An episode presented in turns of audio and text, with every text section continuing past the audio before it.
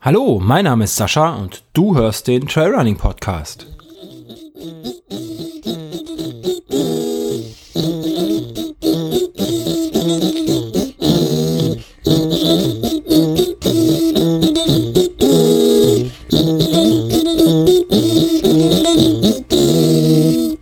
Schönen guten Abend, guten Tag, guten Morgen, guten was auch immer. Herzlich willkommen zur Episode 49 des Trailrunning Podcast.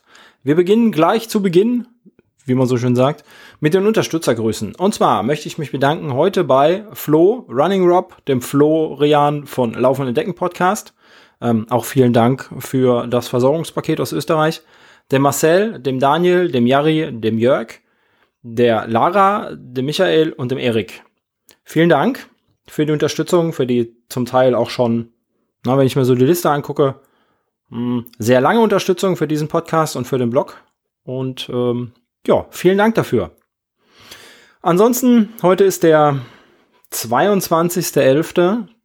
Der eine oder andere wird sich jetzt denken, hm, ist da am Wochenende nicht äh, so ein kleiner Lauf auf dem Rheinsteig? Ähm, ich halte mich gerade schon wieder total nicht an meine Sendungsnotizen, aber muss ich gleich, äh, da bin ich einfach zu, zu aufgeregt. Ich habe mich vor keine Ahnung, weiß nicht, wann genau die ähm, Ausschreibung eröffnet ist oder die Anmeldeliste eröffnet wurde vom äh, kleinen Kobold. Damals habe ich mich auf jeden Fall gemeldet und ähm, war jetzt die ganze Zeit auf einer, auf einer ewig langen Warteliste, ziemlich weit vorne allerdings. Und ähm, hatte den Lauf schon quasi abgeschrieben. Und äh, was ein bisschen zwischendurch an meiner Motivation äh, ja, gekratzt hat, und dann sitze ich heute bei meinem Chef ähm, in einem Meeting und äh, gucke nebenbei nochmal auf mein Handy. Ja, das ab und zu macht man das, ähm, weil ich was rausgesucht habe. Und mh, mm, ja, da kommt eine E-Mail mit äh, Hallo lieber Sascha, möchtest du nicht ganz, ganz kurzfristig noch beim Kobalt starten? Hättest du Zeit und Lust? Ja. Und äh, Ende vom Lied ist, ich werde Samstag an der Festung Ehrenbreitstein stehen mit äh, Laufschuhen, dem Rucksack auf dem Rücken, sehr wahrscheinlich Stöcken in der Hand und äh, werde mich auf die 140 Kilometer lange Reise über den Rheinsteig von Koblenz nach Bonn begeben. Ja, genau so habe ich auch geguckt. Ähm, eigentlich wollte ich deutlich besser vorbereitet sein, aber hey, wir schauen mal einfach, wie weit wir kommen, denn ähm, ja, ich habe lange genug Zeit, 140 Kilometer, 4.500 Höhenmeter knapp und äh, wenn ich richtig gerechnet habe, sind wir bei 29 Stunden Cut-Off-Zeit.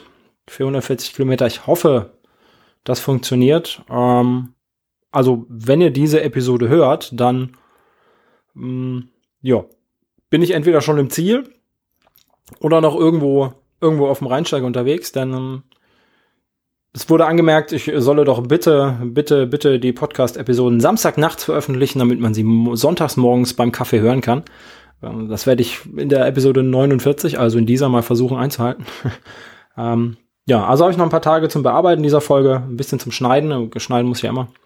Und äh, dann äh, einen wunderschönen guten Morgen und äh, lasst euch euren Sonntagskaffee schmecken. Ja, ähm, der Kobalt ist der eine, eine Sache, die jetzt quasi ansteht und äh, was schon anstande Anfang des Monats, nämlich äh, am 3.11. war der Wurzelweglauf. Wer den nicht kennt, ähm, der Wurzelweglauf ist ein 15 Kilometer langer Lauf, beziehungsweise ähm, die bieten dort eine Distanz an von 15 Kilometern in Cons oder der, von der TG Cons, äh, die bietet das an. Und äh, ich war das letzte Mal vor fünf Jahren. Das ist also so, so ein Landschaftslauf Geht ein bisschen durch den Wald, ein bisschen matschig, ein bisschen Wurzel. Es ist kein richtiger Trail. Es ist eher, ja, wobei doch der eine oder andere Veranstalter würde wahrscheinlich sagen, es ist ein Trail. Ähm, die TG Cons sagt einfach gar nicht, was es ist, sondern es ist halt ein Landschaftslauf. Ähm, die schreibt sich äh, den Begriff nicht, äh, nicht auf die Fahne, dieses Trail-Ding, sondern ja, die schreibt lieber hin, dass es der älteste Lauf in der Region ist. In der Region Trier, ne, Konz ist in Trier. Und ähm, ja, da war ich am Start am 3.11. und äh, hatte mich für die 15 Kilometer gemeldet, wollte da mal wieder ein bisschen schneller laufen und ja, hat dann auch, glaube ich, funktioniert. Am Ende bin ich rausgekommen oder ins Ziel gekommen nach einer Stunde 15 und 42 Minuten. Was für mich auf 15 Kilometer mit knapp 300 Höhenmeter. Ah, ja, also für mich ist das schnell. für den einen oder anderen von euch wird es wahrscheinlich ein bisschen langsamer sein, aber es spielt ja keine Rolle. Wir wissen ja alle, ähm, ja, Tempo ist immer so eine eigene Sache. Und auf jeden Fall mh, mm, was gibt's zu sagen zu einem Wurzelweglauf? Wie gesagt, 15 Kilometer durch Wald und Wiese und ganz ungewöhnlich, wenn man da als, als Ultraläufer oder als Marathonläufer hinkommt. Ähm, schon morgens in diesem großen Sportzentrum stehen furchtbar viele Menschen in äh, Vereinsbekleidung. Also das ist so ein typischer Volkslauf, so ein Vereins, ähm, ja, so, so, so ein Volkslauf von einem Verein eben, der da organisiert wird von der TG Cons, die das äh, schon ganz gut macht. Übrigens, äh, der Mosel Runner oder das Team Mosel Runner ist dort ebenfalls bei der TG Cons. Meine Grüße an den Martin an dieser Stelle und an die Fenja. Ähm, beide habe ich auch da getroffen, beziehungsweise die Fenja habe ich nicht gesehen, aber den Martin habe ich gesehen, haben uns kurz unterhalten. Ähm, ja, 15 Kilometer Landschaftslauf mit ähm, vielen Vereins, Vereinsläufen oder Leuten, die da morgens stehen und äh, gibt viel Kuchen. Äh, sehr, sehr liebevoll gemacht von der TG Cons in der Sporthalle. Es gibt wunderbar warme Duschen, ähm, was man auch selten sieht, finde ich. Äh, ja. Und ganz, ganz interessant ist, wenn man so, so wie ich ab und zu mal auf, also ab und zu eigentlich regelmäßig auf der längeren Distanz unterwegs ist, es gibt nichts zu essen unterwegs. Also haben wir, glaube ich, vier, ähm, vier Verpflegungspunkte und an allen Verpflegungspunkten gab es nur Wasser. Deswegen, ähm, also ich hatte einen Riegel dabei. Braucht man natürlich nicht für 15 Kilometer. Ich habe ihn noch nicht gegessen. Ähm, aber ich glaube, ich war auch der Einzige mit Rucksack auf dem Rücken. Ich hatte das kleine ähm, Endurance Pack auf äh, ja, von Orange Mud auf dem Rücken mit einer, mit einer Flasche Wasser vorne drin, beziehungsweise einer kleinen Softflask mit Wasser, weil ich einfach nicht anhalten wollte, denn Ziel war, ein bisschen schneller zu laufen an dem Tag. Bei, ich kurz überlegen, wie das Wetter war, hm, ziemlich gutes Wetter. Ich habe ähm, vor dem Start noch die Jacke ausgezogen und äh, bin dann nur in, in, in einem Langarm-Shirt und ein T-Shirt oben drüber. Also ein dünnes Merino-Shirt hatte ich an und äh, dann ein Laufshirt drüber. Äh, untenrum natürlich kurz. Und ja, ging vom, vom Start an, fängt das an am Sportstadion oder am Sportplatz Konz. Dann äh, ja so eine Viertelrunde über, der, über die Tatanbahn, dann geht's schon, schon direkt raus auf, auf einen Radweg nebendran. Und also der erste Kilometer ist dann äh, Asphalt, bevor es dann direkt steil in den Wald geht. Und äh, ich weiß gar nicht, wie viele Starter das waren, aber äh, schon einige. Also es war ziemlich voll am Start.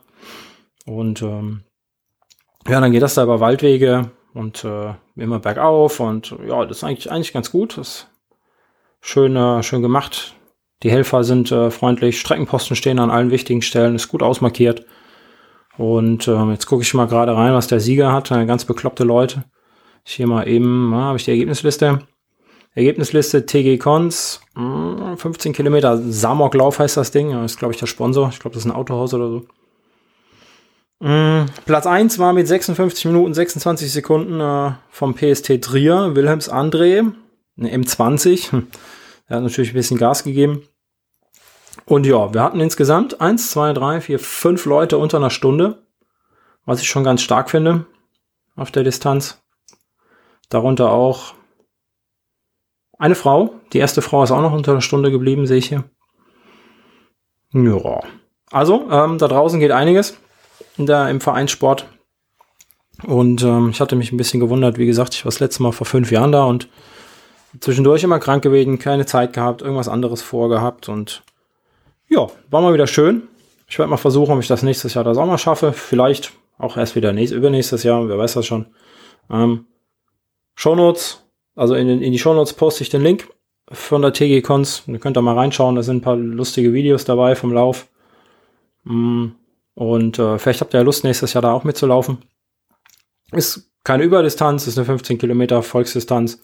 Die bieten aber von 5 bis 15, also 5, 10 und 15 Kilometer haben sie da im Angebot, plus den Kinderlauf. Äh, Kinderläufe.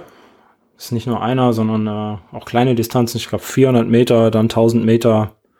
Und äh, auch die Kinderläufe waren gut besucht. Hat mich auch sehr gefreut. Da war einiges los. Wer also nächstes Jahr mal Bock hat, äh, damit zu laufen bei der TG-Cons, äh, der findet den Link in den Show Notes. Ja. Nächster Punkt auf meiner Liste wäre jetzt eigentlich der Kobold gewesen. Ähm, da war ich aber schon ein bisschen äh, voreilig. Egal. Hm. Wie gesagt, wenn ihr den hört, dann bin ich entweder noch auf der Strecke, habe aufgegeben, liege irgendwo im Wald oder bin schon im Ziel, wer weiß das schon. Ähm, ich habe äh, gesehen, einige, also wenn ich mir die Liste so angucke, sind wieder einige bekannte Gesichter. Und ähm, ja, freue ich mich total drauf. Ähm, auch wenn heute Mittag ein wenig die Panik ausgebrochen ist, als ich äh, dann nur ein Ja, ich will auf die Mail geantwortet habe. Mhm. Kommt ja nicht oft vor, dass man zwei Tage vorher mal eben schnell erfährt, dass man 140 Kilometer laufen wird am Wochenende. Ähm, ja, aber gut, ähm, ich bin gut aufgehoben, denke ich da. Die Verpflegungspunkte sind immer gut ausgestattet, die Leute sind nett, sind wieder, wie gesagt, viele bekannte Gesichter, ähm, die da entweder auf der kurzen Strecke in Anführungsstrichen, also auf dem kleinen Kobold, die 99 Kilometer, oder eben mit mir auf den 140 Kilometer sein werden. Und äh, da habe ich mal Glück gehabt, würde ich sagen, mit der Auslosung. Auch so kurzfristig. Ja, ähm, das bringt mich zu den geplanten Wettkämpfen 2019. Ich meine, die hätte ich, glaube ich, schon mal erwähnt. Ähm, ist natürlich das immer noch das große Ziel Wiebold, wobei ich gesehen habe, ähm, ich stehe noch gar nicht auf der Liste. Ich glaube, ich, also ich stehe nur auf der Interessentenliste. Ich glaube, da muss ich nochmal nachhaken, warum dem so ist. Und ähm, ja, ist derselbe Veranstalter. Das ist auch der Michael Esser und äh, das Team, die den Wiebold machen werden. Dementsprechend kann ich den ja morgen, übermorgen, nein, Samstag, Sonntag mal an, anhauen. Ja, und ansonsten ähm, am 31.08. findet der Sonut statt, schon wieder, 2019, und da bin ich dann auch gemeldet. Ihr erinnert euch, der Sonut bin ich dieses Jahr gelaufen, Sohnwald Nahetal Ultra Trail. Ähm, und ja, habe ich mich natürlich gleich wieder gemeldet. Die Starterzahl ist auf äh, 111 Leute begrenzt. Dementsprechend war da ein bisschen Gas angesagt. Und äh, was man geplant hat, hat man geplant. Ja, dann ist äh, im Herbst auch schon wieder was los. Nach dem Sonut genug Zeit zum Ausruhen, zwei Monate äh, nach dem Wiebold. Und äh, das sollte dann eigentlich funktionieren. Ansonsten ähm, habt ihr vielleicht den Blog gesehen. Ich habe äh, die große Ehre, das große Vergnügen, einen von euch, wenn ihr wollt, mit ähm, zum Innsbruck Alpine Trailrun Festival äh, zu nehmen. Und zwar am 2. bis zum 4. Mai ist ja der IRTF, da bin ich gemeldet auf der 65 Kilometer Distanz. Und ähm, die Jungs und Mädels von Laufwerkstatt AT, von denen ich auch den Startplatz bekommen habe, danke, ähm, waren so freundlich und so nett, mir tatsächlich noch einen zweiten Startplatz zur Verfügung zu stellen, den ich an einen meiner Hörer abgeben darf, also euch, Hörer und Leser ähm, des Blogs. Ähm, dementsprechend verlinke ich hier im, in den Show Notes auch gleich noch den, den Artikel dazu, zum äh, wie ihr am besten den Startplatz gewinnt. Ich kann es euch aber jetzt schon mal sagen, und zwar indem ihr bis zum 1.12. eine kleine Bewerbung an mich schreibt, an info at trailrunnerstock oder ja, doch, das ähm, ist die E-Mail-Adresse, die ich glaube ich verlinkt habe im, im Blogpost. Ansonsten eigentlich ist es egal, auf welchem Wege ihr mir die Bewerbung schreibt. Und zwar will ich wissen, warum ich ausgerechnet euch mitnehmen soll nach Innsbruck oder warum ausgerechnet ihr mal nach Innsbruck wollt. Und ähm, wenn ihr kreativ genug seid und äh, mich überzeugt, dann bekommt ihr einen Startplatz für die Distanz eurer Wahl. Also ihr müsst nicht zwingend mit mir 65 Kilometer laufen. Ihr könnt ähm, auch die 85 Kilometer laufen oder die äh, kleineren Distanzen. Ich meine, 25 Kilometer gibt es noch. Also im Grunde ist da für jeden irgendwas dabei. Also schreibt eine kurze Bewerbung an mich. Bis zum 1.12. lasst sie mir zukommen über die äh, diversen Wege. Warum wollt ihr unbedingt nach Innsbruck und warum soll ich euch da auf jeden Fall noch mitnehmen? Und ja, würde mich freuen, wenn ihr euch da zahlreich melden würdet. Dann äh, machen wir uns ein paar schöne Tage in Innsbruck und rocken da die äh, Innsbrucker, ich glaube Voralpen sind das noch, oder sind das, sind das schon richtige Alpen? Ich weiß es gar nicht. Ja, das äh, von meiner Seite für heute, für jetzt. So, ein harter Cut und wir steigen aber gleich danach wieder ein, denn begonnen hatte ich den Podcast vor dem Kobold, jetzt ist nach dem Kobold. Ähm, ich wollte eigentlich während dem Kobold zwischendurch immer mal wieder live aufnehmen, so wie ich das in Taunus gemacht habe. Allerdings äh, war ich äh, weder alleine unterwegs und wollte dann nicht ständig das Handy rausholen und, zu, und quasseln.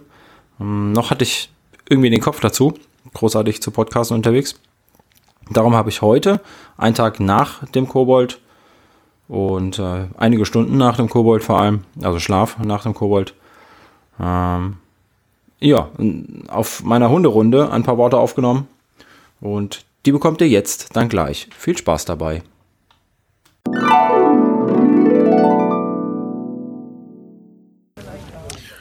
So, schönen guten Tag. Sascha hier. Ah, live vom Kobold. Wir stehen an der Festung Ehrenbreitstein. Es ist der 10.49 Uhr und die Leute sammeln sich. Ähm, ja, geht gleich los. 140 Kilometer. Bin ich mal gespannt. Ich werde euch auf den Laufenden halten. Mal gucken, wie oft ich äh, die Motivation habe, das Handy rauszuholen und äh, aufzunehmen. Aber ja, wir hören uns später. Bis dann. So, hallo, die ersten 10 Kilometer habe ich jetzt was hinter mir. Ähm, bisher war ich mit Thorsten unterwegs. Der musste aber gerade eben austreten. Ähm, dementsprechend fehlt der mir gerade ein bisschen hier. Aber naja, er wird hoffentlich gleich wieder auf mich auflaufen. Und dann geht's weiter.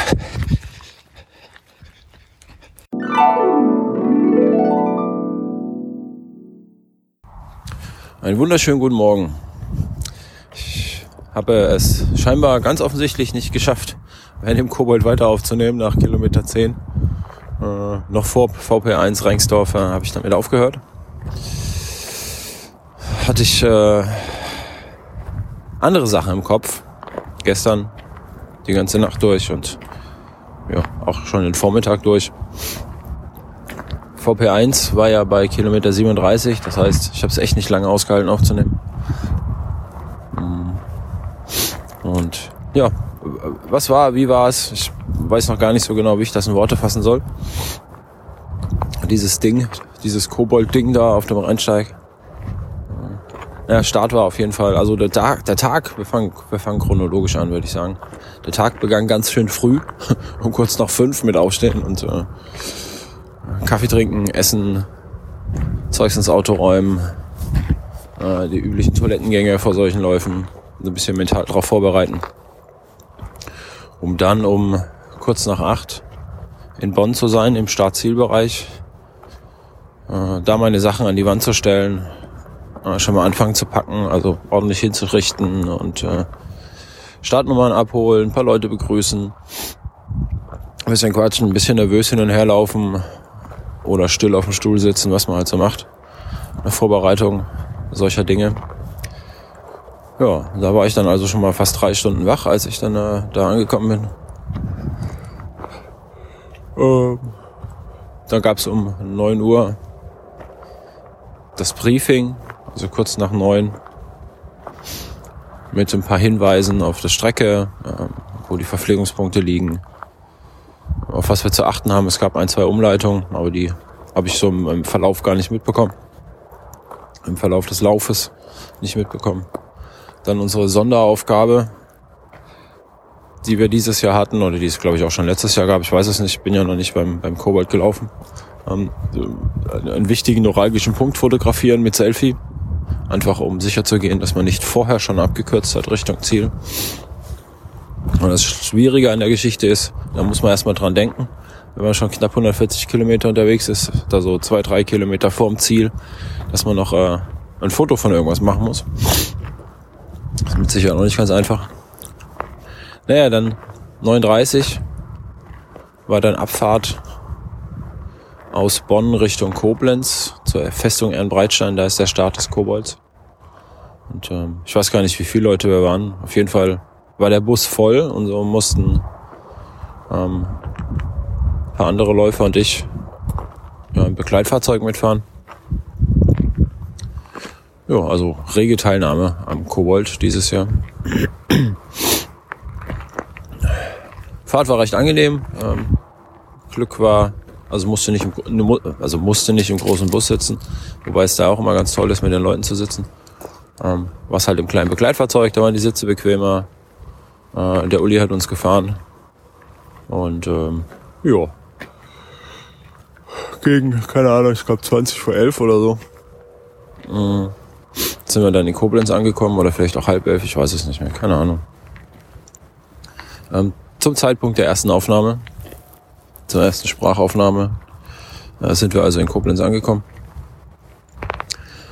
Äh, sind natürlich alle der ganze Bus geht die Tür auf, alle rausgestürmt, alle nochmal schnell an der Hecke gerannt, sich, sich entleert. ja, so war das. Hm, dann sind wir auf diesen komischen Aussichtsturm, diese Aussichtsplattform an der Festung Ehrenbreitstein, das ehemalige Bundesgartenschaugelände, hoch über Koblenz.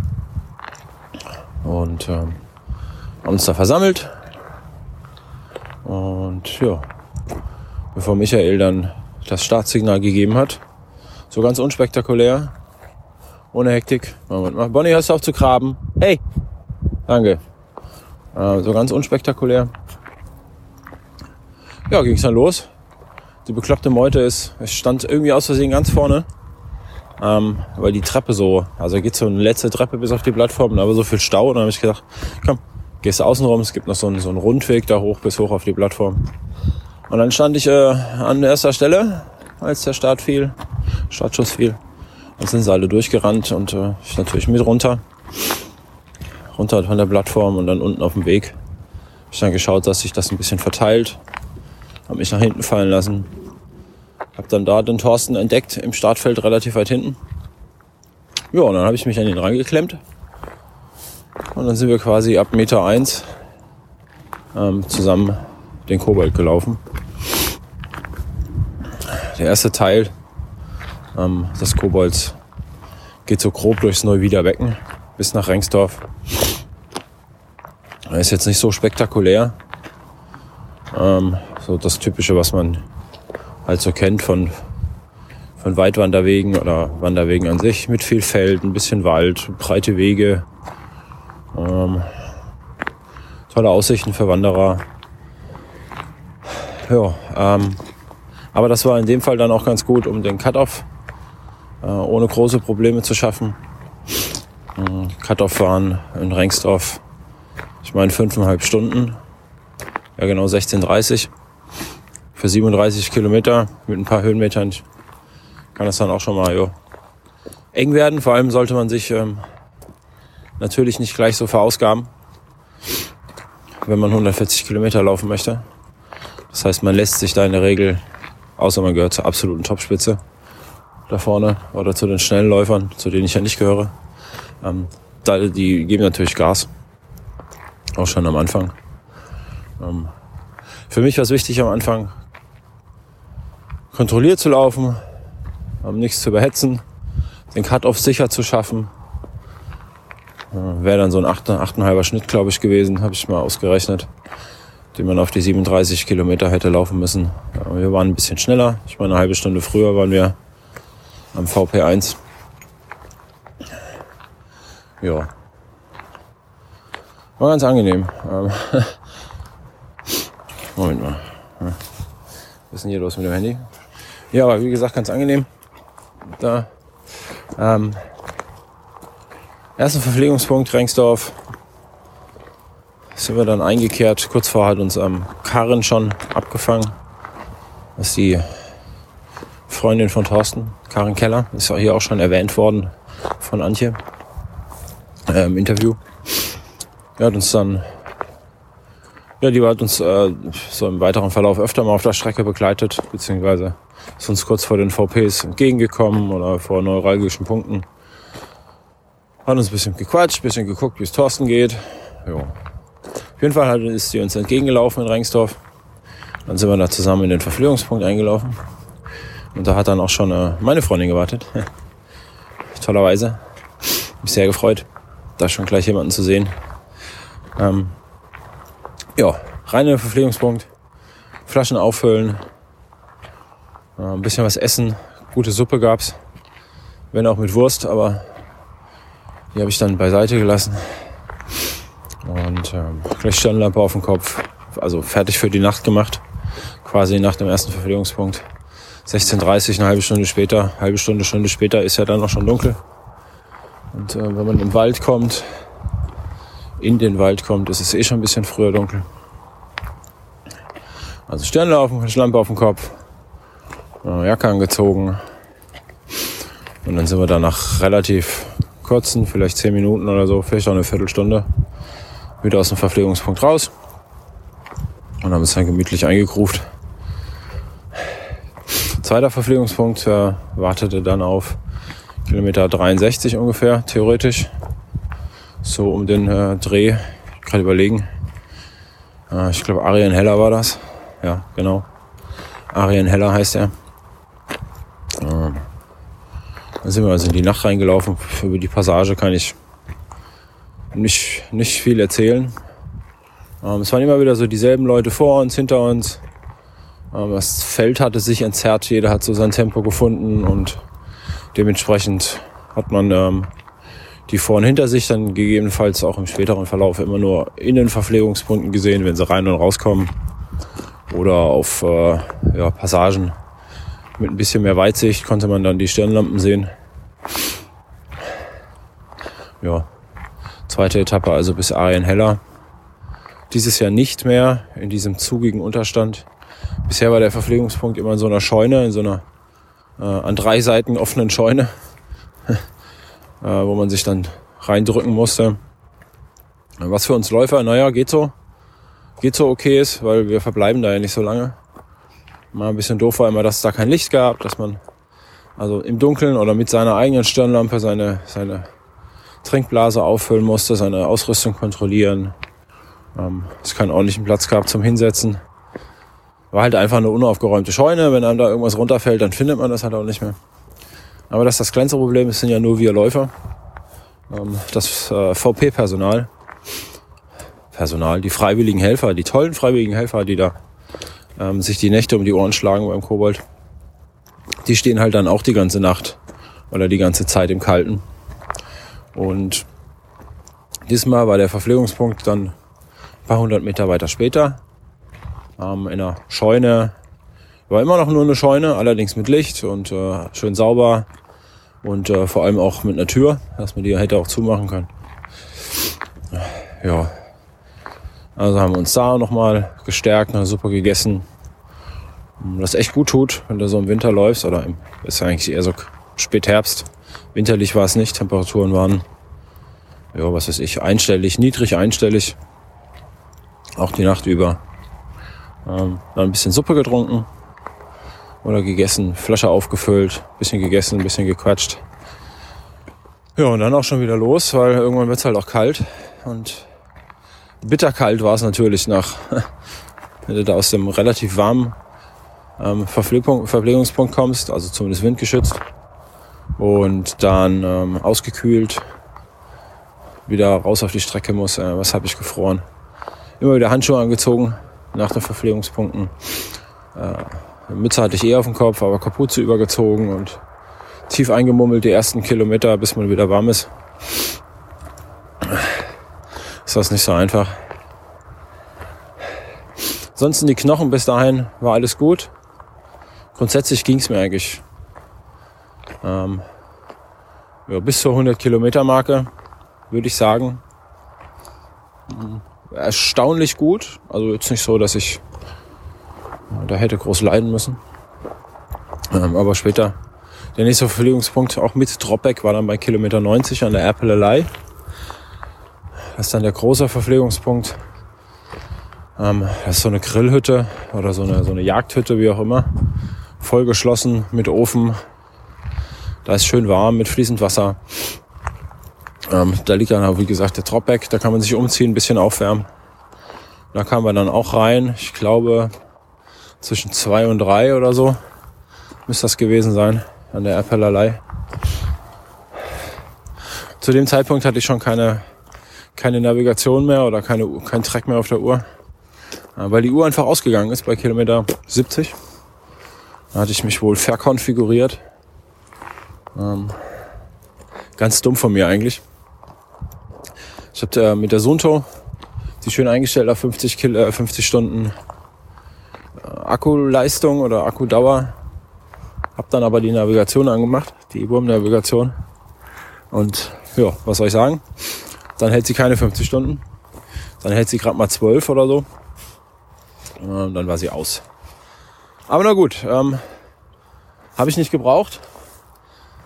Die Aufzeichnung ist mir eh egal, grundsätzlich werde ich mir den Track jetzt von irgendwoher besorgen, von Thorsten am besten. Und da war er die ganze Zeit bei mir. Und ansonsten ist das Ding gefinisht, weil der Race Director gesagt hat, es ist gefinisht. Und nicht, weil Strava es sagt. Ja. Naja, ähm, Erpelalei, Kilometer 90. Haben uns dann umgezogen, die Akkus gewechselt an der Stirnlampe, ordentlich was gegessen. Äh, ich habe dann obenrum alles gewechselt. Ich war am Freitag vor dem Lauf, also vor dem Kobold, äh, nochmal in der neuen Decathlon-Filiale hier in Koblenz, die die Woche davor aufgemacht hat oder in dieser Woche aufgemacht hat. Haben mir zwei Oberteile gekauft, an Longsleeve Skiunterhemd und äh, so eine Softshell, nein, so eine Fließjacke, mit der ich dann auch die ganze Zeit gelaufen bin, unter der Windjacke. Ähm, das war wunderbar. Macht man natürlich normalerweise nicht. Sich Ausrüstung kaufen und dann äh, 140 Kilometer mitlaufen wollen. Ich habe es getan, es hat funktioniert. Wunderbar. Soll das alles, glaube ich, nicht so, nicht so eng sehen. Auf jeden Fall habe ich das dann ausgezogen und gegen ähm, normales Kurzarm Base Layer und äh, das Merino-Oberteil von Innovate getauscht. Darüber dann so eine meine alte Weste, die ich letztes Jahr, vorletztes Jahr auch beim Kobalt anhatte. So eine wattierte Weste, auch von Decathlon, ein Billigding. Die mir aber in den Wintermonaten immer gute Dienste leistet. So war der Körper warm. Die Arme äh, waren kalt. Äh, darüber natürlich dann wieder die Regenjacke, ne, die Windjacke, die ich die ganze Zeit anhatte. Ja, alles aufgefüllt, was gegessen, Tropeck verstaut, Schuhe hatte ich auch gewechselt. Mhm. Dann bin ich losgelaufen, bin ich in den Topo von, ähm, also Topo Athletics, in den Terra Venture und meinen Zehensocken. Gewechselt habe ich dann im Verpflegungspunkt 3 auf äh, Rice Socks und lustigerweise Schuhe, die ich äh, jetzt anderthalb Jahre nicht mehr getragen hatte, nämlich irgendwelche Mitsuno, ich weiß es nicht mehr, mit Gore-Tex, die ich damals äh, in einem Produkttest bekommen hatte, die ich gelaufen bin, die sehr klobig waren und durch das Gore-Tex sehr warm und eigentlich auch viel Sprengung hatten, was mir dann so nicht mehr gepasst hat. Ähm, naja, die hätte ich mir in den Dropback getan, weil ich mir gedacht hatte, du läufst mit den äh, Topos, die sind auch gut gedämpft, allerdings sehr flach. Und dann wollte ich einen, einen ähnlichen Schuh haben, der auch gut gedämpft ist, aber keine Sprengung mehr hat. Äh, viel Sprengung hat, relativ viel, einfach zum Entlasten. Und da waren das mit dem Mitsuno, kam das ganz gut. Die hatten nämlich, äh, weiß ich keine Ahnung, wie viel Sprengung die haben. Irgendwas um die acht oder vielleicht sogar zwölf. Auf jeden Fall deutlich angenehmer dann danach. War auch ein guter Schritt, denn auf den ersten 90 Kilometern das Einzige, was so ein bisschen äh, gezuckt hat, äh, gezwickt hat zwischendurch, war die Achillessehne äh, im, im rechten Bein. Und das war danach, nach dem Schuhwechsel, war das weg. Einfach durch die Entlastung mit der Sprengung. Naja, die Schuhe angezogen, aus dem Verpflegungspunkt raus und es war schweinekalt schweinekalt, wenn man da eine Dreiviertelstunde sitzt und ausgekühlt ist und aus dem warmen Raum, Raum kommt. War echt nicht angenehm. Ja, dann hat der Thorsten auch die Devise ausgerufen. Jetzt sind wir umgezogen, jetzt müssen wir langsam machen, dass wir nicht mehr großartig anfangen zu schwitzen. Weil wenn wir jetzt in der Nacht schwitzen und äh, da wird es schweinekalt, dann wäre das nicht gut. Dementsprechend haben wir uns auch nur ganz sanft lang, warm gelaufen. Dann hatte zur Folge, dass ich glaube ich zwei oder drei Kilometer lang gefroren habe. Ähm, bis zum ersten Anstieg und dann haben wir beide wieder geschwitzt, dann war das also auch für den Arsch. Naja. Ja. Aber so ist das. Ähm, ich guck mal hier auf die Uhr. Meine Hunderunde ist vorbei. Sprich, es gibt gleich noch einen zweiten Teil. Erpelalei bis Röndorf bis Ziel. Bis gleich.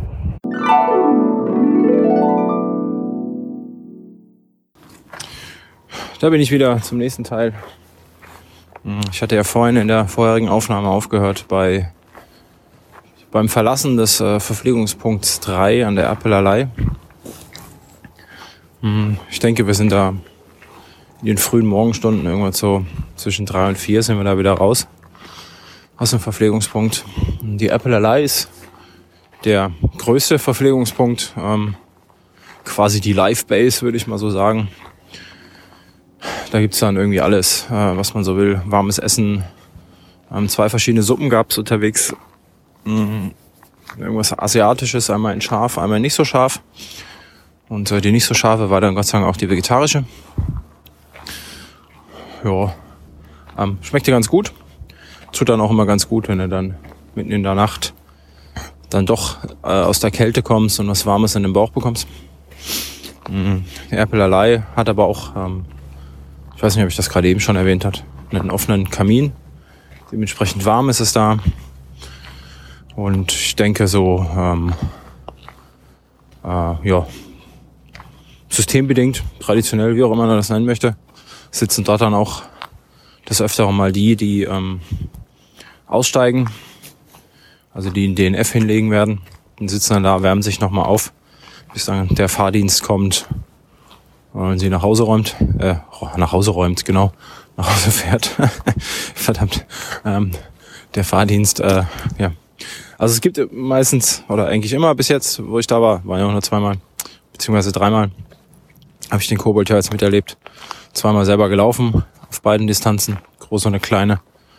Und einmal ähm, letztes Jahr als ja, Umherreisender zwischen den Verpflegungspunkten so ein bisschen inoffiziellen Support geleistet. Ähm, bei all diesen drei Ausgaben gab es bisher immer ein Springerfahrzeug, einer, der die Läufe von der Strecke einsammelt oder Verpflegungen hin und her fährt zwischen den Verpflegungspunkten. Und ähm, ja, große Taxihaltestelle ist dann meistens der Apple Alley oder die Lei, ich weiß gar nicht, wie man sagt. Ähm, ob das der Lei, die Lei, könnten vielleicht die Einheimischen mal mich berichtigen. Ich würde sagen der Lei, weil Lei ist, glaube ich, ein Felsen, der irgendwie freiliegender Felsen. Ähm, naja, egal. Ähm, wir sind dann also nach ausgiebiger Pause und Umziehpause aus der Appellerlei raus, haben uns den Arsch abgefroren wie blöde und ähm, sind also wieder raus in die Nacht. Da ist wieder sehr, sehr erstaunlich, wie viel man dann plötzlich wieder sieht, äh, wenn man die Akkus gewechselt hat in der Lampe. Und ähm, meine Uhr war zu dem Zeitpunkt auch schon lange aus. Hat also mit drei Prozent Akku nur noch irgendwie die Uhrzeit angezeigt, aber reicht ja im Prinzip. Hm, die letzte Cut-Off hatten wir gut eingehalten. An Erpelerlei, da war der Cut-Off nämlich 5 Uhr, meine ich, also 5 Uhr morgens.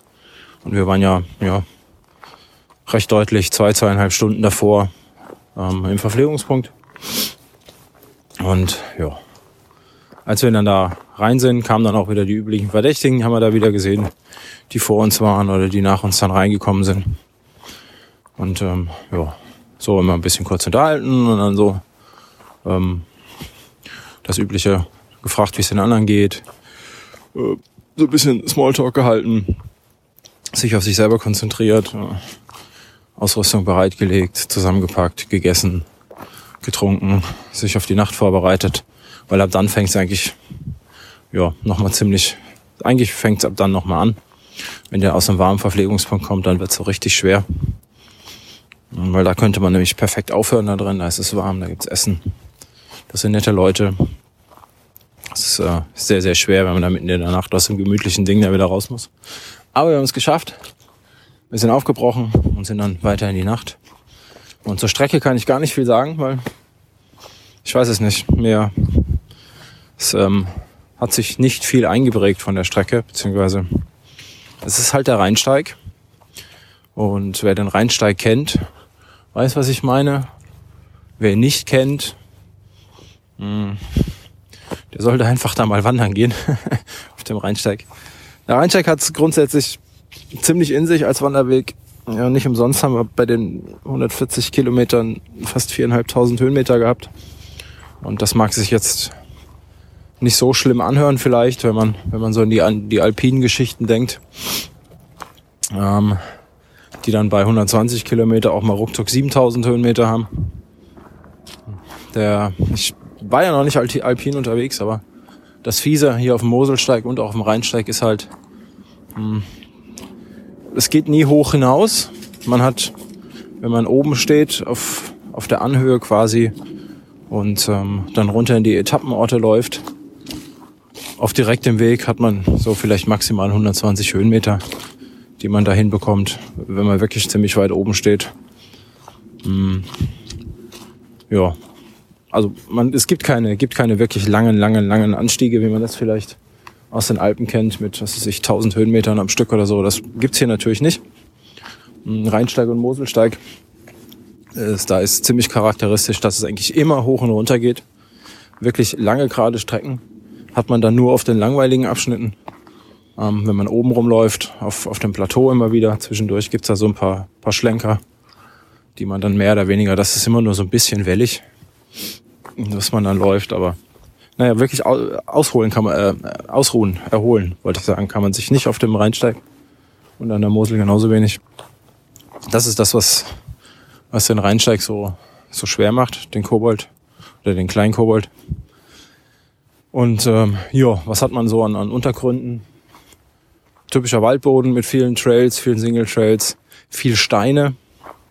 An den, ja, weil so ein Rheintal ist, ist natürlich auch irgendwie eine Abbruchkante. Ähm, da liegt an vielen Stellen das Gestein offen. Nicht so wie in dem Mittelgebirge, ähm, wenn man so in den, ja, vielleicht in den Westerwald geht oder so. Oder gerne auch in den Thüringer Wald, wenn wir mal in die andere Richtung gehen. Das ist halt Wald, da war schon immer irgendwie Wald. Da haben sich halt, ja, Hügel erhoben oder Berge erhoben durch die, durch die Plattentektonik. Aber da sind keine richtigen Abbruchkanten. Dementsprechend ist da auch selten irgendwas verwittert, äh, wo dann die Steine ja relativ nah unter der Oberfläche sind. Das hat man halt am Rheinsteig. Ich hoffe, das war jetzt äh, geologisch korrekt. ähm, aber das, ist, das fällt mir halt immer hier so auf am, am, am Rhein und an der Mosel, dass man dieses raue, rauen Untergrund hat mit vielen Wurzeln, dünne Humusschicht, ähm, ja, wenig, wenig Erde über dem Gestein und das ist, wir hatten gestern oder beim Kobold an sich, ähm, ja, so nassfeuchtes Herbstwetter und viel Laub auf dem Boden. Und äh, ja, das liegt dann über dem Geröll und über den Wurzeln und ist nass und feucht und die Steine sind nass. Und das ist dann schon schwer, da zu laufen. Und gerade in der Nacht, wenn die Konzentration lachen ist, ähm, gibt's Einfacheres. Das ist auch das, was, was einen dann so zermürbt. Dann haben wir wieder kurze Anstiege, kurze knackige Anstiege. Manchmal sind sie auch ein bisschen länger, wenn man Glück hat. Ähm, längere Anstiege sind meist irgendwie so Forststraßen oder so die dann aber auch nicht einfacher sind, weil sie lang sind. Oder wenn man mal einen langen Single Trail hat, muss man schauen, dass man da nicht den Grip verliert beim Bergauflaufen. Und äh, manchmal muss man den ganzen Quatsch auch wieder bergab. Hm, ist natürlich auch nicht angenehm auf nassen Wurzeln und Steinen. Und ja, das ist halt der Rheinsteig. Und ähm, ja, sehr charakteristisch, finde ich. Doch sehr schwer zu laufen oder anspruchsvoll. Ja, soll jetzt keine Selbstverweicherung sein, aber es gibt durchaus einfachere Strecken als so ein Kobold oder so einen Rhein- und Moselsteig, ohne da jetzt mal äh, Veranstaltungen nennen zu wollen. Und ja, man kann auch leichter irgendwie 100 Kilometer laufen oder 140. Und ja, dementsprechend. Also wir sind raus aus der Erpelerlei, das ist ungefähr bei Kilometer 90, meine ich. Hab jetzt die, die VPs nicht so ganz im, im Blick. Danach ist es dann ein bisschen mehr als ein Marathon, also so um die 50 Kilometer für die großen Kobolde. Für die kleinen Kobolde kann gar nicht 90 sein, ja. Fällt mir gerade ein, weil sonst hätten die ja nur noch 10 Kilometerchen. Ach nee, stopp, Rechenfehler. Ich bin noch nicht so ganz wach. Für die kleinen Kobolde ist es natürlich nicht Kilometer 90. Wäre natürlich, äh, naja, egal. Äh, rechnet euch selber aus. Minus 37 Kilometer, die sind also knapp bei, bei 50, 60, knapp bei der Hälfte der Distanz. Dann passt das wieder. Nach dem Erpelerlei geht's dann so langsam ins Siebengebirge. Und ähm, ist dann auch nochmal so ein ganz, ja, Siebengebirge ist einfach ein, ein super geniales Trailrevier mit äh, vielen Erhebungen, mit vielen Burgen, mit vielen Single Trails, mit echt schweren Passagen und äh, viele auch Wanderwege natürlich. Es gibt auch einige Forststraßen, die man sich dann hochquälen muss, über die der Rheinsteig läuft. Und ja, nächster Verpflegungspunkt war dann in Röndorf, das ist quasi mitten im Siebengebirge. Bei Kilometer, was war das für uns? Ähm, irgendwann um die 105 oder 110 Kilometer müssten das gewesen sein. Ja, also grob nach uns wurde an der Erpelerlei gesagt, man sind so knapp 25 Kilometer bis, bis ähm, zu Röndorf, also wären es 100 Kilo, Kilometer 115 gewesen. In echt waren es aber dann tatsächlich mehr. Eher so, weiß ich nicht, 120 Kilometer haben wir geschätzt. Kommt natürlich auch immer ein bisschen drauf an, wie man sich verläuft. Hm, das haben wir in der zweiten Hälfte. Moment. Komm mal her. Der Hund guckt schon wieder nach Tieren, die durch den Wald laufen. Ähm, je nachdem, wie viel man sich verläuft, und das haben wir zum Glück auf der zweiten Hälfte dann irgendwie nicht mehr gemacht, nachdem Thorsten und ich dann größtenteils alleine unterwegs waren. Und ja, das ging dann ganz gut. Dementsprechend waren wir dann irgendwann in Röndorf. Und äh, zu dem Zeitpunkt ging es mir dann schon gar nicht mehr so gut. Äh, Beine waren schwer, ich war müde. Und ja, Röndorf, kurz überlegen, da sind wir, genau, da sind wir angekommen und haben dann quasi unsere Stirnlampen abgelegt. Sprich, mein Tiefpunkt war noch vor Röndorf, den hatte ich nämlich auch zusätzlich zu, mir tut alles weh und ich möchte eigentlich gar nicht mehr laufen, ähm, sondern nur noch wandern. Das war dann so ab Kilometer 100 ungefähr oder 100 und ähm, ich glaube, als ich den Thorsten gefragt habe, äh, wie viele Kilometer wir denn haben, hat er irgendwas mit 106 oder 110 hat er geantwortet. Auf jeden Fall war das ganz interessant, weil ich habe nämlich ähm, bemerkt, es wird so langsam, wird alles schwerer, ich bekomme keine Lust mehr, ich werde müde. Und äh, Moment, Bonnie, komm mal her. Also ich wurde müde und habe dann Thorsten gefragt, lass mich raten, oder zum Thorsten gesagt, lass mich raten. Es geht jetzt so langsam auf die 100 Kilometer zu, weil mein Körper fühlt sich danach an. Und ja, dann habe ich mich halt um knapp 10 Kilometer verschätzt. Wir waren bei 110 oder 100 irgendwas. Und ähm, ab da fing es dann so langsam an. Also ab da fing es dann so langsam an. Dann mal kurz eine Hundepause machen müssen. Da muss ich ein bisschen lauter rufen, dass der Hund auch zu mir kommt. Ähm, ja, ab da hat es dann wirklich abgebaut. Da wurden die Beine schwer, laufen wollte ich nicht mehr. Wir hatten immer ausgemacht, ähm, dass der, dem es nicht so gut geht, das Tempo vorgibt und dann einfach antrabt, wenn er meint, dass es wieder geht. Äh, das, ab dem Zeitpunkt war das dann immer ich, der der Pulsgeber sein musste, weil mir es nicht gut ging. Ähm, grundsätzlich haben wir aber versucht, bergab zu traben, geradeaus, ja, meistens auch, wenn es denn ging, und bergauf weiterhin ähm, in strammen, strammen Schritt den Berg hoch. Was mir dann irgendwie auch nicht mehr gelungen ist, so gegen später. Ähm, am Anfang bin ich im Thorsten immer noch davon gelaufen, also bergauf, weil einfach weil ich ein bisschen schneller war bergauf. Das hat sich dann nach hinten ziemlich egalisiert. Da hing ich dann immer hinterm Thorsten und ähm, da merkt man dann auch, glaube ich, die Erfahrung, die sowohl der Thorsten an sich als Läufer als auch der Körper von Thorsten hat, der einfach ja, deutlich ausdauernder ist. Der Thorsten ist auch nicht mehr der Schnellste, ähm, will aber auch gar nicht, aus anderen Gründen. Mm, aber halt hinten raus dann sowohl deutlich schneller als ich, als auch ausdauernder und zäher. Und ja, das hat man dann halt einfach gemerkt auf, auf den letzten 20, 30 Kilometern. Da war er mir deutlich im Vorteil und hat das Ganze viel lockerer weggesteckt. Sah auch noch frischer aus als ich. Ja. Ähm, so gegen, ich weiß gar nicht, ich glaube zwischen sechs und sieben hatte ich dann ein super Phänomen. Da wurde ich nämlich so müde, da bin ich beim Laufen eingeschlafen. Äh, es ist dann so, wenn du dann am Laufen so langsam, wir sind ja eh die, dann die meiste Zeit gewandert, oder schnell einen Schritt gegangen, versucht und dann läufst du und denkst du dir, oh, hier geht's ja eigentlich nur geradeaus. Das kannst du auch alleine, das schafft der Körper auch alleine, da brauchst du nicht wach zu sein. Dann machst du die Augen zu für drei, vier, fünf Schritte ähm, und versuchst dich in der Zeit irgendwie auszuruhen. Und äh, ja, wirst dann natürlich immer wieder die Augen aufmachen oder wirst quasi wieder wach, wenn du ähm, ja so einen Ausfallschritt machst, weil du einfach anfängst zu taumeln. Und das hatte ich ein paar Mal. Zwischen fünf und sechs. Da war dann wirklich, wirklich fertig. Wenn da eine Bank irgendwo gewesen wäre, uns nicht so kalt gewesen wäre, dann hätte ich mich da hingesetzt und hätte wahrscheinlich geschlafen.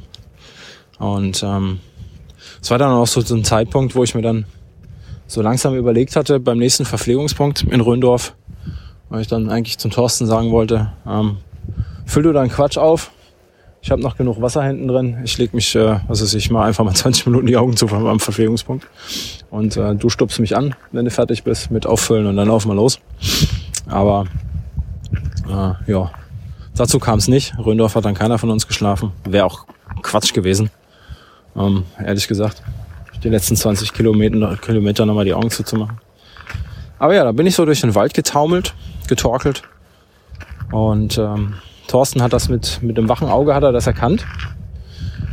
hat mich dann äh, ja, zwischendurch immer mal wieder in ein Gespräch verwickelt, weil auf den letzten Kilometern haben wir uns relativ wenig unterhalten. Da waren wir beide so ein bisschen, also ich auf jeden Fall, mit mir selbst beschäftigt. Weiß nicht, ob der Thorsten das einfach nur respektiert hat. Und auf jeden Fall hat er mich dann angesprochen und dann habe ich äh, noch was mit Koffein von ihm bekommen, so Powerbar-Gummis, die ich dann gierig in mich reingefuttert habe. Dann hatte mein Körper Zucker und Koffein. Und dann hat es noch, ja keine Ahnung, 20 Minuten gedauert. Dann wurde ich so langsam wieder klar im Kopf. Und dann ging es auch besser. Ähm, dann konnten wir zwischendurch immer mal wieder besser antraben und ich habe auch gesehen, wo ich hinlaufe und nicht zwischendurch geschlafen. Ja. Das war schon gut. Ähm, werde ich mir auf jeden Fall mal auf meine Liste schreiben müssen. Koffein für später, wenn ich so lange Dinger nochmal machen möchte. Wir hatten, wir waren ja wie gesagt die ganze Zeit alleine oder die meiste Zeit alleine, hatten aber vorm Erpelalei ähm, schon mal ein Läuferpärchen, das eigentlich vor uns war, immer mal wieder eingeholt. Äh, vor der Erpelalei aber wieder verloren. Und die haben dann auch schleunigst das Weite gesucht, als wir in den Verpflegungspunkt rein sind. Und ich meine, danach haben wir sie auch nicht mehr gesehen. Glaube ich, bin mir gerade gar nicht mehr sicher. Kann sein, dass wir noch ein, zwei Mal aufeinander aufgelaufen sind, aber wie das halt so ist. Nee, in Röndorf waren sie schon nicht mehr vor uns. Genau. Den Verpflegungspunkt haben wir sie schon nicht mehr gesehen. Ansonsten hatten wir immer noch die ganze Zeit hinter uns ähm, die Marina, die, ich glaube Vera heißt sie, genau. Ich habe ähm, den Namen mir nicht gemerkt. Und dann Alex Holl. Den Namen kenne ich. ähm, die waren immer so hinter uns. War so ein Dreierkröpfchen. Die, ähm, eigentlich war, war das Dreierkröpfchen mal ein bisschen anders aufgebaut. Aber dann ist ihnen einer weggefallen, der Andreas. Und dann haben sie sich so gefunden. Und äh, mit denen haben wir uns immer so ein, so ein Wechselspielchen quasi dann geliefert. Ähm, die waren mal hinter uns, dann haben wir uns verlaufen, dann waren sie vor uns. Äh, in den Verpflegungspunkten haben wir uns immer gesehen. Wir haben immer, ja, die Lampen eigentlich immer hinter uns gesehen, die drei Lampen von den dreien. Und ja, es war immer ganz interessant. Dann, wenn die an uns rangelaufen sind, auf dem Flachen waren sie, zur Grundgeschwindigkeit war so, so ein Ticken schneller als wir. Das heißt, wenn es mal relativ lange, relativ flach war, dann sind sie wieder an uns rangekommen. Dann ging es bergauf und dann ähm, muss ich einfach mal so sagen, so, so, keine Ahnung, selbstverliebt, wie das klingt.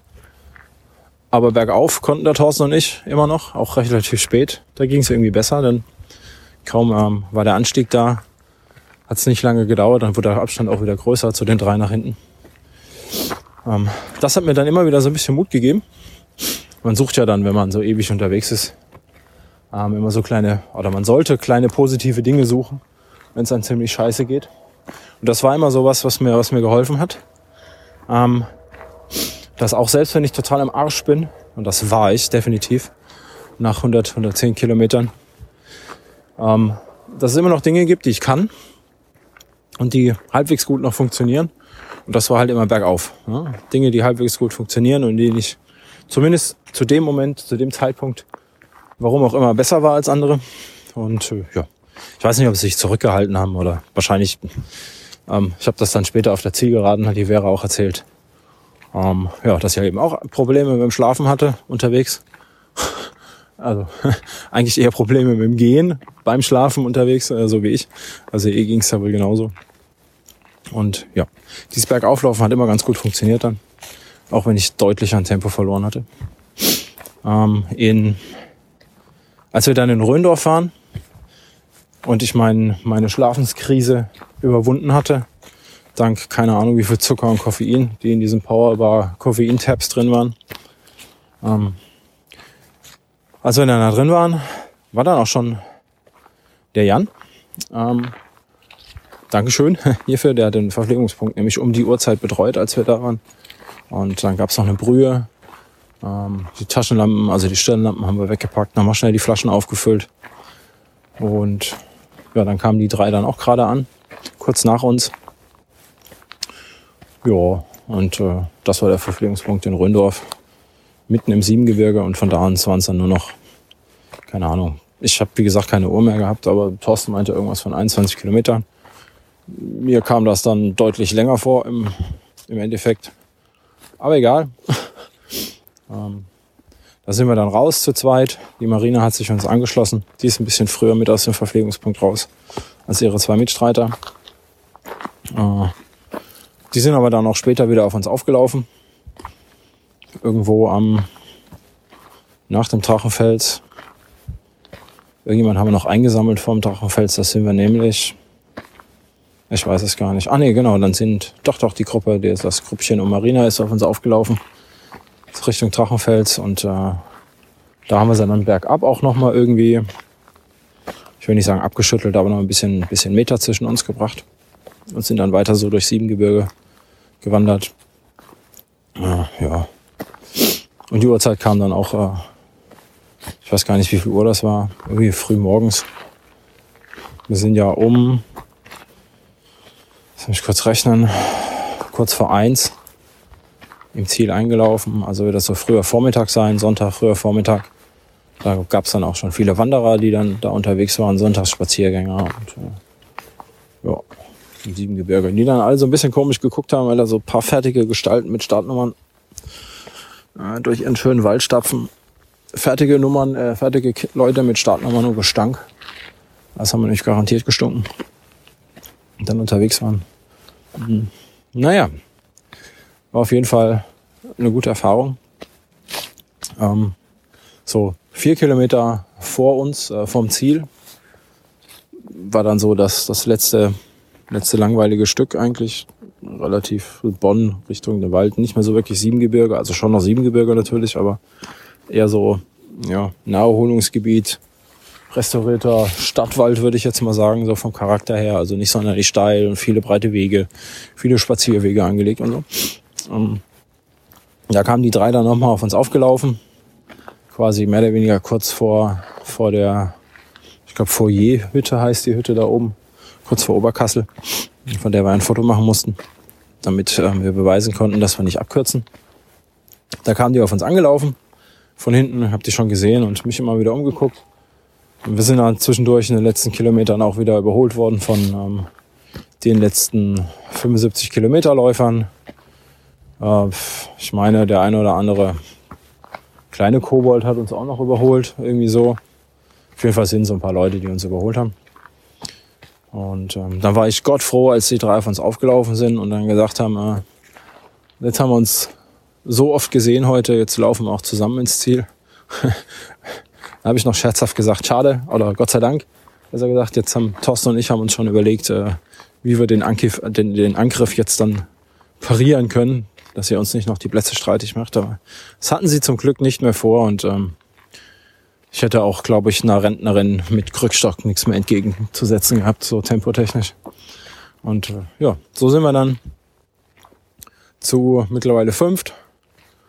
Die restlichen Kilometer gewandert bzw. getrabt äh, ins Ziel. Irgendwann kam uns noch, noch vor der Hütte kam uns noch Makarin entgegen ähm, die uns noch ein paar Meter, Kilometer begleitet hat, nämlich dann wieder bis zum Ziel.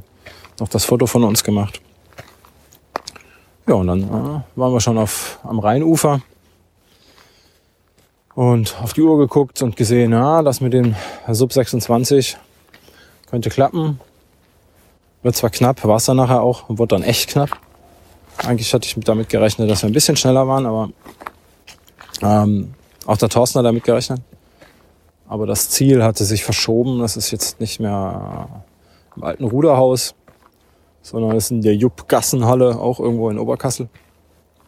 Und naja, da war der Weg ein bisschen anders. Und dann sind wir da auf der Zielgeraden, kam mir dann noch meine Freundin entgegen. Dann sind wir da im ganzen Trupp, zwei Supporter und äh, fünf Läufer da einspaziert in, ins Ziel mit ähm, sehr wahrscheinlich, ich habe die offizielle Zeit noch nicht gesehen, aber mit äh, 25,59 sind wir da einmarschiert. Ich denke, so werden wir auch irgendwie gewertet werden, so kurz davor. Und wenn es nachher 26 Stunden sind, ist mir dann auch egal. Ja, fix und alle war ich danach im Ziel. Und ja, es war ein Erlebnis. Äh, das Ziel, Zieleinlauf war ja, sehr emotional. Wie man so schön sagt, wenn man Pippi in den Augen hat. sagt man ja heutzutage so, dann was emotional. Nicht, nicht, man hat ähm, sich äh, das Heulen verkneifen müssen. So war es nämlich, als ich da auf der Mauer saß. Und äh, vor dem Zielbanner meine Schuhe schon aus, mich gemeldet hatte im Ziel und äh, ja, nochmal raus bin zum Foto machen zu meiner Freundin. War das mein Kobold. Das erste Mal 140 Kilometer. Über 24 Stunden das erste Mal auf den Beinen gewesen. Mich da rausgequält auf dem Rheinsteig. Das ist schon was Besonderes, finde ich. Wenn man so die Lauferei betreibt. Hat natürlich, äh, wenn man sich so den Geschwindigkeitsschnitt anguckt, nicht mehr viel mit Laufen zu tun. ich meine, der Schnitt war knapp über 5 km/h dann so unterm, unterm Strich. Auf 140 Kilometer. Sieht natürlich erstmal nach Wandern aus. Äh, war es auch größtenteils. Aber das bin ich auch, äh, werde ich immer wieder gefragt bei den langen Dingern. Ja, läufst du das dann? Oder, oder wanderst du das? Dann sage ich dann, ja, sowohl als auch, ne? Ist immer so eine Mischung. Und wenn die Leute sich dann ausrechnen, wie lange man gebraucht hat und dann einem erzählen, ja, da bist du aber nur gewandert, oder? 5 kmh oder 6 kmh, da kann man auch wandern. So schnell bin ich, wenn ich sonntags spazieren gehe. Ja, ist natürlich wahr, aber ähm, wenn man 4.500 oder 2.500 oder 3.000 Höhenmeter ähm, in einem Fünfer-Schnitt bewältigen möchte, dann muss man äh, zwischendurch auch mal schneller gehen. Sonst klappt das nämlich nicht. Aber wie gesagt, egal. Ich hatte 29 Stunden Zeit. Die hätte ich mir natürlich auch genommen grundsätzlich. Den ersten, erste Mal 140 Kilometer, den ersten Kobold, war das einzige Ziel, das ich hatte. Ankommen definitiv ankommen, nicht unterwegs irgendwo verloren gehen im Wald, nicht aufgeben vor allem, mich da durchkämpfen. was soll ich sagen? Dank Thorsten auf jeden Fall habe ich das geschafft. Denn ich weiß nicht, äh, ja, ob, ob, ob das ohne ihn anders gewesen wäre oder ob ich es ohne ihn geschafft hätte. Ich bin mir sicher, es wäre ohne ihn anders gewesen, so rum. Ja, deswegen Dankeschön an meine Laufbegleitung Thorsten. Ähm, alleine wäre ich im Wald, hätte ich das nicht gemacht. Glaube ich, da hätte ich zwischendurch, also Erpelerlei wäre ich wahrscheinlich eingeschlafen. Jo, wäre ich nicht mehr raus. Nun ja, jetzt werde ich das erstmal verdauen. Mein Laufjahr ist, habe ich das schon mal gesagt, ähm, hiermit zu Ende. Ich habe meine Jahreskilometerleistung erreicht im November über 300 Kilometer gelaufen. Irgendwie knapp 315 oder so. Ist dann auch gleichzeitig meine höchste Monatskilometerleistung. Ah, weil Tapering hatte ich ja nicht. Hat aber auch so seinen Vorteil. Wenn man nicht tapern kann, weil man zwei Tage vor dem großen Event Bescheid bekommt, dass man starten darf, dann ähm, ja, kann man seine Kilometer in dem Monat nicht an den Wettkampf anpassen da bin ich also schon mit 170 Kilometer, knapp 170 Kilometer in dem Monat gestartet oder hätte ihn fast, fast beendet. Also wieder, wäre wieder ein knapper 200 Kilometer im Monat geworden, 200 äh, geworden, 200 irgendwas Kilometer. Wäre der Kobold nicht gekommen. Und noch ein Vorteil, man kann nicht krank werden kurz davor. Wenn man es ähm, erst zwei Tage davor erfährt, bekommt man nicht diese typische ähm, Vorwettkampf, Erkältung, Grippe, whatever. Mach ich mal meine Jacke zugleich, wenn ich das hier sage.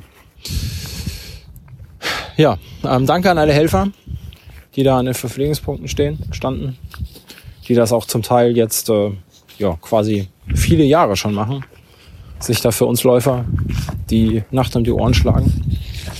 Danke an ähm, diesen einen Menschen, der, den wir quasi die ganze Nacht über immer an verschiedensten Streckenpunkten, stand er da immer.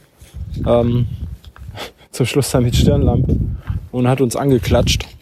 Ich weiß nicht, auf, auf welchen Läufer oder Läuferin er da gewartet hat, aber äh, wir haben ihn bestimmt drei oder viermal auf der Strecke gesehen. Gefühlt mitten im Wald, jenseits der Zivilisation. Keine Ahnung, wo wir da jeweils waren. Aber er stand da immer und hat geklatscht und äh, zwischendurch stand er auch mal an, an wichtigen Punkten, die man hätte übersehen können. Da hat er uns dann eingewiesen. da vielen Dank. Das ist, das ist echter Sport, wenn man sich als nicht aktiver Läufer oder als jemand, der nicht an der Veranstaltung teilnimmt, die ganze Nacht um die Ohren schlägt, um mitten im Wald anderen Läufern den Weg zu weisen. Ähm, das fand ich cool. ja, Dankeschön an alle, die äh, mitgefiebert haben. Zwischendurch habe ich ja mal Facebook und Twitter gelesen, wenn es die Motivation mal zugelassen hat. Ähm, Dankeschön an meine Freundin, die überraschenderweise doch zweimal an den Verpflegungspunkten aufgetaucht ist und dann im Ziel. War nämlich so gar nicht geplant, dass sie da kommt. Ich hatte das nämlich ganz feste eigentlich alleine geplant. Wenn ich sowas laufe, dann rechne ich nicht mit Support, ehrlich gesagt. Also Dankeschön dafür.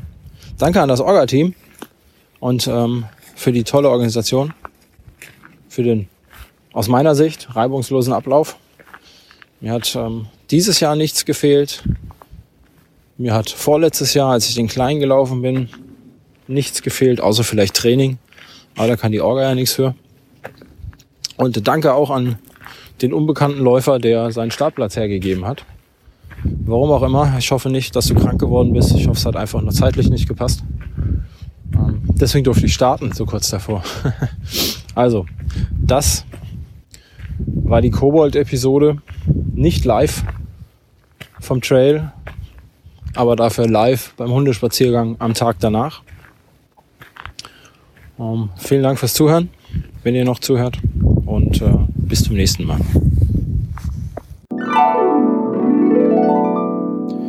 So, das war meine nicht ganz Live-Aufnahme vom Kobold vom Rheinsteig, beziehungsweise das Recap von meiner Hunderunde. Und äh, ja, wie geht's mir am Tag danach? So körperlich würde ich sagen, oder den Umständen entsprechend. Mm, meine Füße haben keine Blasen, meine Knochen tun weh, wie sie das sollten, glaube ich, nach 140 Kilometern. Ich bin müde. Ähm, ich habe mittlerweile wieder ziemlich Hunger. Ich trinke den ganzen Tag, aber ja, ansonsten geht es mir wirklich gut. Hätte ich nicht gedacht. Ähm, ich spüre aber allerdings wirklich, dass es eine ziemlich große Anstrengung war da auf dem Rheinsteig. Und äh, dass ich das nicht mal eben so mit links gemacht habe. Ja, äh, so ist das halt, wenn man meint, 140 Kilometer laufen zu müssen. Dann mal danke, dass ihr zugehört habt. Und äh, jetzt kommt das Outro. Und danach gibt es wieder ein bisschen Musik auf die Ohren, wie die letzten Episoden. Viel Spaß, bis zum nächsten Mal und tschüss.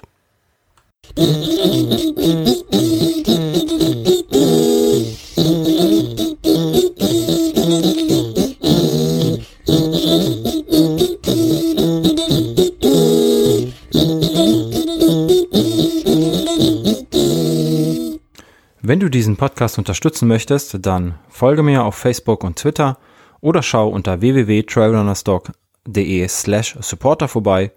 Dort findest du weitere Möglichkeiten, wie du mich unterstützen kannst. Zum Beispiel per Patreon, per Steady, per Amazon Wishlist oder, oder, oder. Ich sag schon mal Dankeschön und bis zum nächsten Mal.